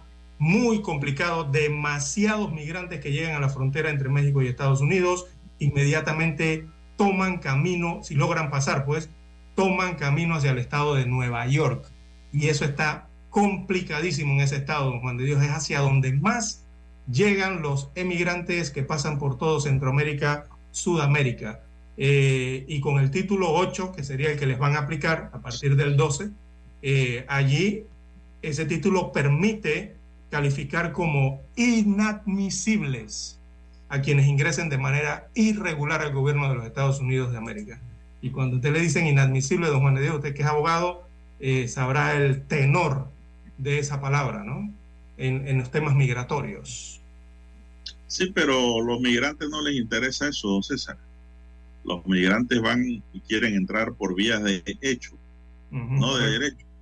Y quedarse por allí, no escondido, indocumentado, haciendo camarones, trabajando y al final, de, con el pasar del tiempo, pues se legalizan. Pero, don César, la situación no está fácil. ¿eh? Hay mucha gente ya dentro de Estados Unidos, don César, Sin trabajo. pasando páramo.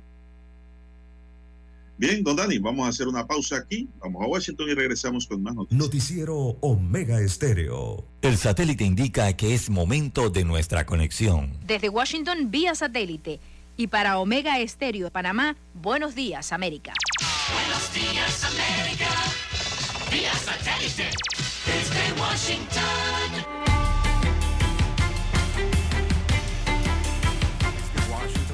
Informa Henry Llanos.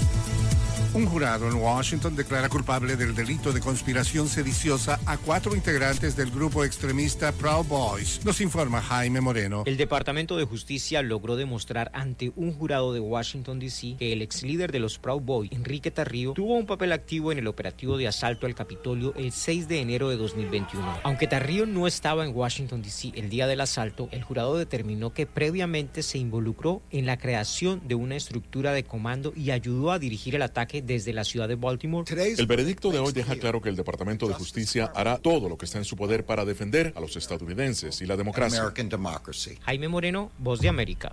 El presidente ruso Vladimir Putin, que en el pasado se mostraba confiado, podría estar renunciando a sus planes para someter rápidamente a Kiev y conquistar Ucrania. Según la evaluación más reciente de los servicios de inteligencia de Estados Unidos, la agencia argumenta que el jefe del Kremlin creía que era necesario conquistar Ucrania para cumplir su destino, pero a medida que la guerra avanza en su segundo año, el líder ruso ha cedido a las realidades sobre el terreno. En Venezuela saludan los anuncios sobre el pronto restablecimiento de relaciones diplomáticas entre Venezuela y Paraguay. Desde Caracas nos informa Carolina Alcalde. En Venezuela han surgido diversos pronunciamientos de respaldo luego de que el Ministerio de Relaciones Exteriores confirmó esta semana que Santiago Peña, presidente electo de Paraguay, sostuvo una conversación telefónica con el presidente Nicolás Maduro, a quien le manifestó su determinación de restablecer en el corto plazo las relaciones políticas y diplomáticas con Venezuela. En un comunicado, la Cancillería venezolana también expuso la disposición y voluntad del gobierno para trabajar de forma constructiva y respetuosa a favor de los intereses comunes de ambas naciones. El presidente electo aseguró que abrirá las puertas a migrantes y opositores venezolanos. Carolina Alcalde, Voz de América, Caracas. China fue el país con más periodistas encarcelados el año pasado, con más de 100 tras las rejas, según un grupo de defensa de la libertad de prensa, mientras el gobierno del presidente Xi Jinping refuerza el control sobre la sociedad. Beijing fue también uno de los mayores exportadores de contenidos propagandísticos, según Reporteros Sin Fronteras. China ocupa el penúltimo puesto en el índice anual de libertad de prensa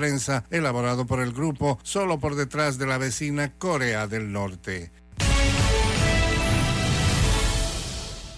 La batalla para contener la fuerte inflación que azota el bolsillo de los estadounidenses continúa y ya son 10 los incrementos consecutivos en los tipos de interés que se contabilizan en poco más de un año. La información fue confirmada por el presidente de la Reserva Federal, Jerome Powell, quien no descartó más subidas.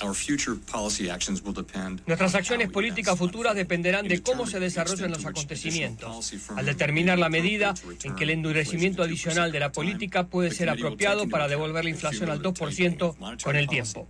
Algunos especialistas piensan que la Reserva Federal, el equivalente al Banco Central, enfrentará dos tendencias económicas contrapropuestas que podrían afectar los futuros aumentos. Por un lado, está la crisis bancaria de los últimos meses que ha obligado al cierre de al menos tres instituciones. Por el otro lado, la discusión todavía sin resolver de la elevación del techo de la deuda, un panorama económico inestable que ha despertado una gran incertidumbre y que de no llegar a una rápida solución conllevaría a un histórico impago de las obligaciones del gobierno federal, un potencial escenario calificado por los economistas como catastrófico y que de alguna forma condicionaría nuevos aumentos en las tasas de interés. Por otra parte, continúa la elevada y arraigada inflación que, a pesar de las fuertes medidas adoptadas por la administración Biden, no afloja y se mantiene en niveles muy lejanos a la meta propuesta por el ente regulador del 2%, un hecho que también condicionaría a la Fed a tener que imponer nuevos aumentos a fin de seguir restringiendo los créditos y de esta forma frenar el consumo masivo y el aumento de los precios que deben pagar los estadounidenses por los bienes y servicios necesarios para la supervivencia. Sin embargo, al mismo tiempo, más aumentos en las tasas de interés podrían potenciar el fantasma de la recesión. Héctor Contreras, Voz de América, Washington. Desde Washington vía satélite y para Omega Estéreo de Panamá hemos presentado Buenos Días América. Buenos días América, vía satélite desde Washington. Para anunciarse en Omega Estéreo, marque el 269-2237. Con mucho gusto le brindaremos una atención profesional y personalizada. Su publicidad en Omega Estéreo. La escucharán de costa a costa y frontera a frontera. Contáctenos 269-2237. Gracias. La información y el análisis en perspectiva. De lunes a viernes, de 7.30 a 8.30 de la mañana. Con Guillermo Antonio Adames, Rubén Darío Murgas y Camila Adames Arias. En perspectiva. Por los 107.3 de Omega Estéreo.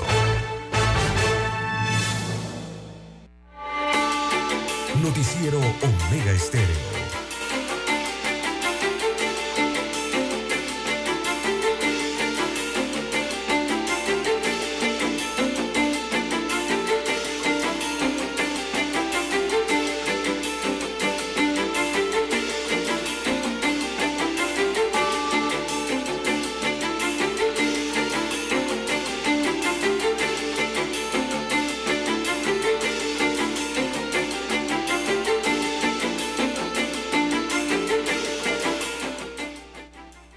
7, 7 minutos, amigos y amigas, 7, 7 minutos en su noticiero Omega Estéreo, el primero con las últimas. Bueno, don César, eh, se realizó una consulta eh, a los panameños en relación al eh, empleo y la empresa privada, ¿no? Y tenemos que por tercer año consecutivo Reputation Lab, Estratego Communication presentaron el estudio Red Core Panamá. Esta medición analiza la reputación de las empresas de sectores claves de la economía panameña. En la consulta 2023 se entrevistó una muestra representativa de la población de 2.879 personas entre los meses de febrero y marzo de este año. Uno de los hallazgos del estudio destaca que entre las principales preocupaciones del panameño se encuentra en el desempleo, 50.7%, la inflación con 46.2%, la corrupción no muy lejos con 45.5%, la inseguridad 36.3% y la calidad de los servicios de salud 34.6% y de la educación 30%.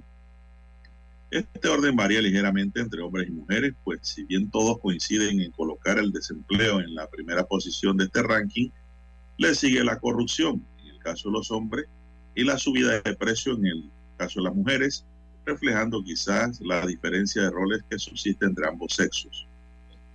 Estas cifras revelaron eh, que la opinión pública panameña declara nuevamente confiar más en el sector empresarial privado, nacional e internacional que en las propias instituciones públicas.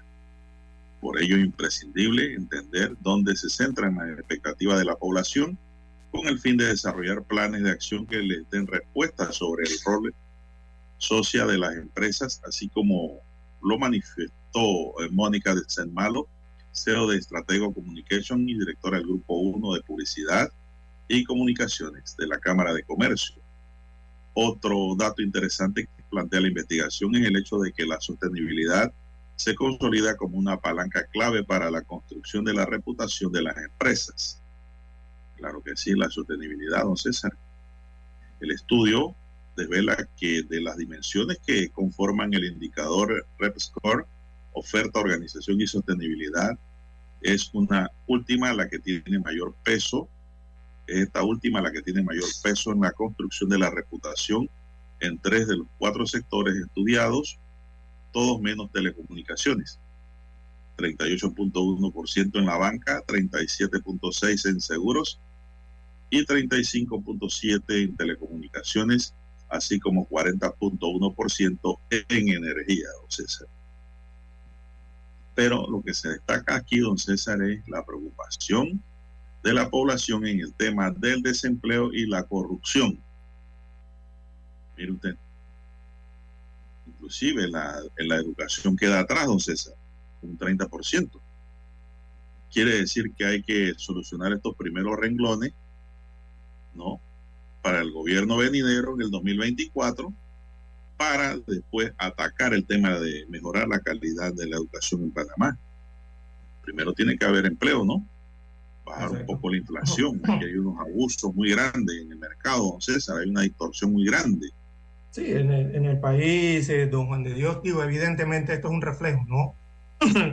de cómo siente el panameño, por lo menos los encuestados en este estudio, y habla de la necesidad de trabajo. Cuando las personas piden trabajo, evidentemente es porque no lo tienen o sienten que no hay, eh, o no hay movimiento de recursos y cuando una persona está en esa condición, don Juan de Dios, simplemente está en pobreza. Eso es lo que ha pasado producto de la pandemia. La pobreza eh, en Panamá también aumentó durante esta crisis pandémica, a pesar de, los esfuerzos que se hicieron eh, por todos los sectores para tratar de mitigar ese impacto, ¿no? Eh, y el impacto evidentemente es por la, la pérdida de los empleos que se registraron en medio de toda esta crisis que todavía continúa, porque estamos en, estado de emergencia nacional, ¿no? Producto de la pandemia del COVID-19. Eh, esto también es un llamado, don Juan de Dios, porque a pesar de que los números, las estadísticas, las cifras, hablen de que la economía de Panamá, de que sus principales sectores económicos han tenido una recuperación, eh, yo la tasaría, eh, ha sido bastante rápida en comparación con los años, por lo menos con el año inmediatamente anterior, se sigue creciendo, pero, eh, don Juan de Dios, esa repartición de esa riqueza no está llegando a la mayoría de la población. El problema de Panamá sigue siendo el mismo, don Juan de Dios, y es la inequidad en la distribución de, de lo que se genera en el país, de lo, que se, eh, de lo que se gana en el país, don Juan de Dios. Aquí cuando usted va ahora y comiencen a presentar eh, en este trimestre que viene o semestre que viene eh, las estadísticas del Producto Interno Bruto del país y cuando buscan per cápita y todo esto, bueno, usted, usted pensará lo que pensamos todos los años. Hombre, pero si es que los panameños están bien, miren los niveles y los números del Producto Interno Bruto per cápita. Esta gente está más que bien, allá no debe haber quejadera. Pero el problema, don Juan de Dios, es que eso no se refleja en la realidad eh, del país, por lo menos en la mayoría de la población. ¿Por qué? Porque eh, mucha inequidad en la distribución de la riqueza o la riqueza que se genera en el país tiende a quedarse eh, en, en, algunos sectores, algunos hablan de quedarse en algunos pequeños grupos poblacionales. Eso hay que mejorarlo. Bueno, don César, yo pienso que en la educación está el progreso. Pesar de que en esa encuesta la educación quedó más abajo de los otros problemas apremiantes que azotan el país, porque esa es la palabra que hay que usar, don César. Don César el desempleo y la corrupción azotan el país. Eh, en la educación está la liberación. No, pero no estoy hablando de una educación, don César, superficial. No, hay mucha gente que creen que la educación es obtener papeles, seminario, qué sé yo, sin entrar en lo que es el estudio real, ¿no? Para prepararse. ¿no? Porque usted con papeles puede llegar muy lejos, pero a la hora de la hora usted no sabe hacer nada. Entonces una educación profunda es la que necesitamos en el país con una transformación real. Para poder romper la desigualdad. A la gente de la pobreza, don César. romper la desigualdad allí con la educación. No importa, no importa si el pobre después que, don César, después que avanza, después que crece, se transforma en clase media, Ah, ojalá pudiese ser siempre así. Que dejen de ser pobres. Yo creo que ese debe ser el norte en una democracia para todo gobierno. Por ahí estaba viendo un video que gente como eh, de los gobiernos de izquierda, pues, para generalizar, no voy a dar tal nombre, estaba viendo un video, yo se lo envié a usted creo, ellos decían que la pobreza es necesaria para mantenerse en el poder y gobernar. Porque el pobre se alimenta de esperanza. político, sí. Uf. Esa es la clave, ¿no? de esperanza. Entonces, cada vez que hay una campaña al pobre le ofrecen esperanza, pero no le llevan soluciones. Entonces, y entonces de esperanza en esperanza, pues se va. Cinco años. se van aprovechando los gobiernos y son gobiernos de izquierda. Caso de Pablo Pueblo, como habla Rubén Blay en su tema, ¿no? Que vive de esperanza en esperanza. Y eso no es lo que realmente necesita una población que quiera eh, emigrar de la pobreza a un mejor mundo, César. Pero, César, hay gente que todavía piensa que para que haya mano de obra barata tienen que haber pobres. Yo no pienso así. Yo pienso que entre mejor preparado tienes tu personal, mejor será tu producción, mejor serán tus utilidades y más crecerá la empresa. Así pienso yo. No sé usted cómo piensa, porque no tenemos que ir a una pausa, dice Dani. Después de la pausa me dice.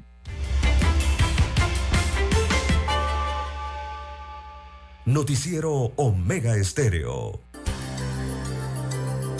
A esta hora establecemos contacto vía satélite desde Washington. Gracias a Banco Aliado. 30 años. ¿Qué quieres crear?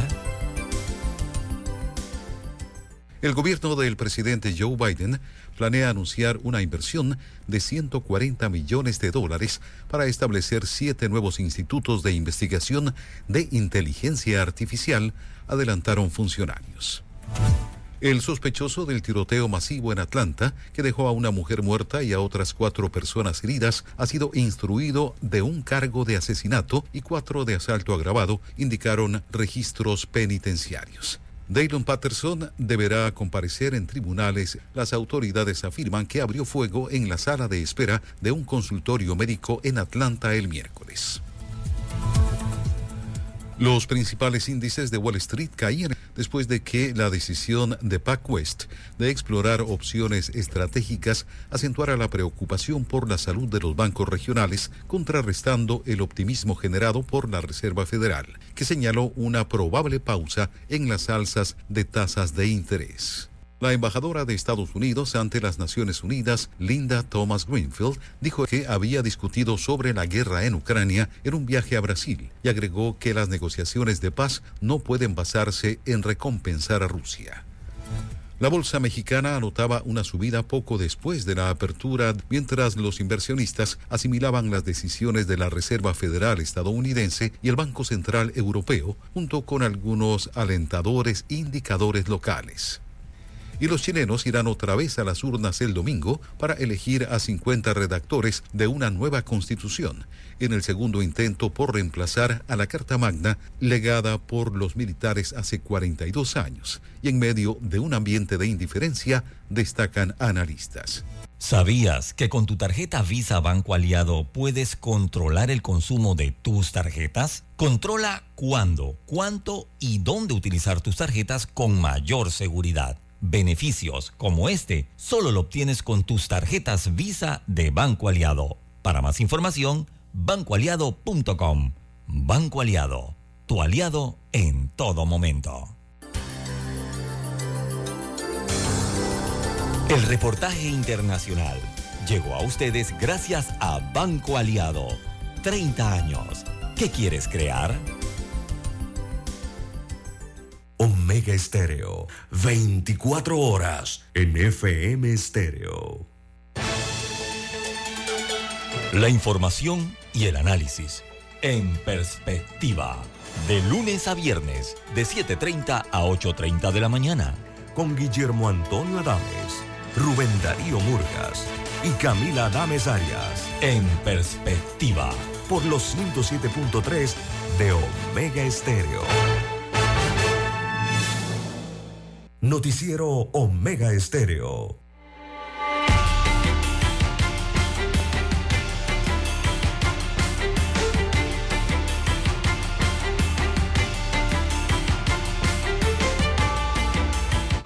Bueno, seguimos, señoras y señores, 7.20 minutos, 7.20 minutos, avanza la mañana. La Fiscalía de Drogas de San Miguelito imputó el delito de posesión agravada de drogas y se decreta la detención provisional de una funcionaria de la Autoridad Marítima de Panamá su aprehensión en Villalucre con un cargamento de droga. El nombre de la mujer no lo dan a conocer en esta nota.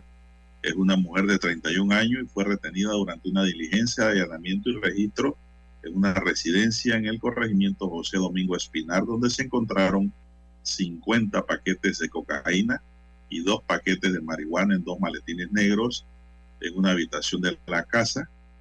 La aprehensión fue realizada por unidades de la DIJ, de la Policía Nacional y el Ministerio Público que dirigió la operación, don César. Así que pues, esta señora, joven señora, porque imagínense, don César, la edad que tiene, 31 años. Tendrá que explicar ahora a los fiscales de dónde salió esa droga, qué hacía esa droga allí, cómo llegó, si era de ella, no era de ella, todas esas cosas. Tienen que explicarla. Bien, son las 7.21 minutos. 7.21 minutos eh, de la mañana. Bueno, don Juan de Dios, eh, eh, mañana hay audiencia. Ajá. Eh, no se queden extrañados los amigos oyentes o algunos amigos oyentes porque eh, hay audiencia todos los días, don Juan de Dios. Eso no es de lunes a viernes, don Juan. ¿eh? Las audiencias se dan todos los días.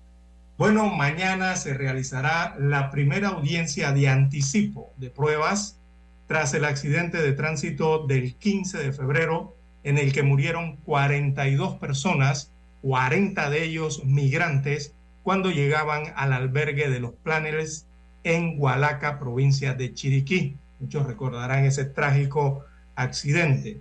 Así que en la audiencia se buscan testimonios con el fin de que los migrantes sobrevivientes que están eh, de paso puedan seguir recorriendo su recorrido hacia Estados Unidos de América.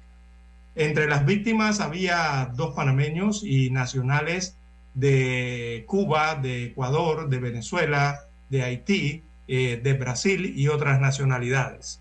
Recordemos que en el autobús viajaban 22 ecuatorianos, en el censo, 16 personas de Haití, 11 de Venezuela, 6 de Brasil, 5 de Colombia, 2 de Camerún, 2 de Cuba y una de Nigeria, así como otra persona de nacionalidad eh, allá de Eritrea.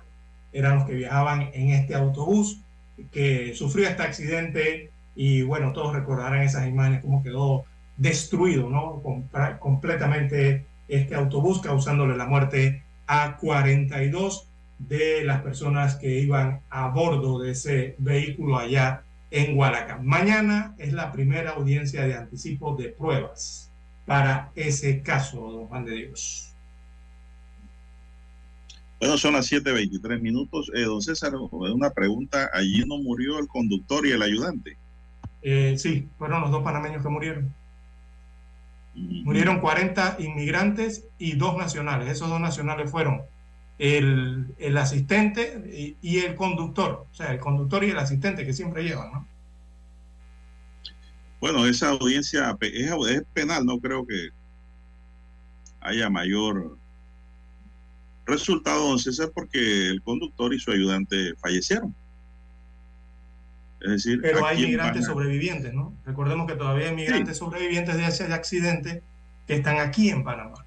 Y tienen no, ya esto, más bien, don César, yo creo que se encamina a buscar una posible reparación civil. Podría ser también. ¿Por qué? Digo, ¿a quién van a condenar? Dígame usted. Sí, difícil. Ya eh, eh, la persona indiciada falleció. Pero eso no deja, don César, no deja un lastre de que haya responsabilidad civil, ¿no? Para el conductor, para los dueños de los buses, don César, para los seguros, para reparar el daño en que ese dinero no alcanza, ya lo sabemos de antemano y posiblemente una demanda contra el Estado, don César, ¿ah? a través de migración. Eso no se descarta. Eso está ahí en el tintero. Bien, son las 7.25 minutos, señoras y señores, en su noticiero Megesterio, el primero con las últimas.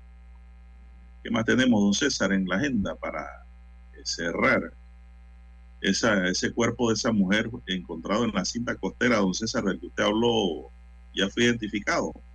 Eh, aún no tengo reportes de identificación, aún no ha sido identificado hasta el momento, según las últimas informaciones. Hay que esperar. También se desconocen las razones por las cuales cayó al mar, ¿no? Se desconocen. Eh, ahora mismo se está investigando el tema. Ese cuerpo fue visto flotando en el área del Mirador del Pacífico en la cinta costera 3 por personas que andaban por el lugar se desconoce realmente mayores detalles. Tampoco hay detalles hasta, sí, tampoco hay detalles eh, o mayores detalles de la información que dimos eh, sobre el doble homicidio ocurrido en, en Ocu, en provincia Ahora, de don César. No hay mayores detalles, se está investigando eh, este, este hecho ocurrido en provincias centrales, pero no han surgido mayores detalles, nada más que fueron dos hombres, uno de 23 años y otro de 34 años de edad, los que murieron o fueron sorprendidos allí por los disparos. Bueno, don César, el tema de usted habla de la audiencia mañana, la audiencia de anticipo de pruebas, don César, es una audiencia para practicar pruebas. No es una audiencia, digamos, ni preliminar, eh, ni de imputación, ni intermedia, ni oral. Es una audiencia de anticipo de pruebas en donde me imagino que van a rendir testimonio los sobrevivientes, ¿no? Exactamente, sí. Ahí todavía. Y esas pruebas testimoniales, don César, que allí pues se puedan recopilar, además de las pruebas documentales que pueda tener la carpetilla, pues es lo que le dará eh, fortaleza a la investigación para posteriormente arribar a las audiencias a que haya lugar. Pero es una audiencia de anticipo de pruebas, don César y esto te lo dijo, es con el fin de que los migrantes puedan seguir con su rumbo hacia Estados Unidos y dejen su testimonio en la carpetilla. Bueno, se nos agotó el tiempo.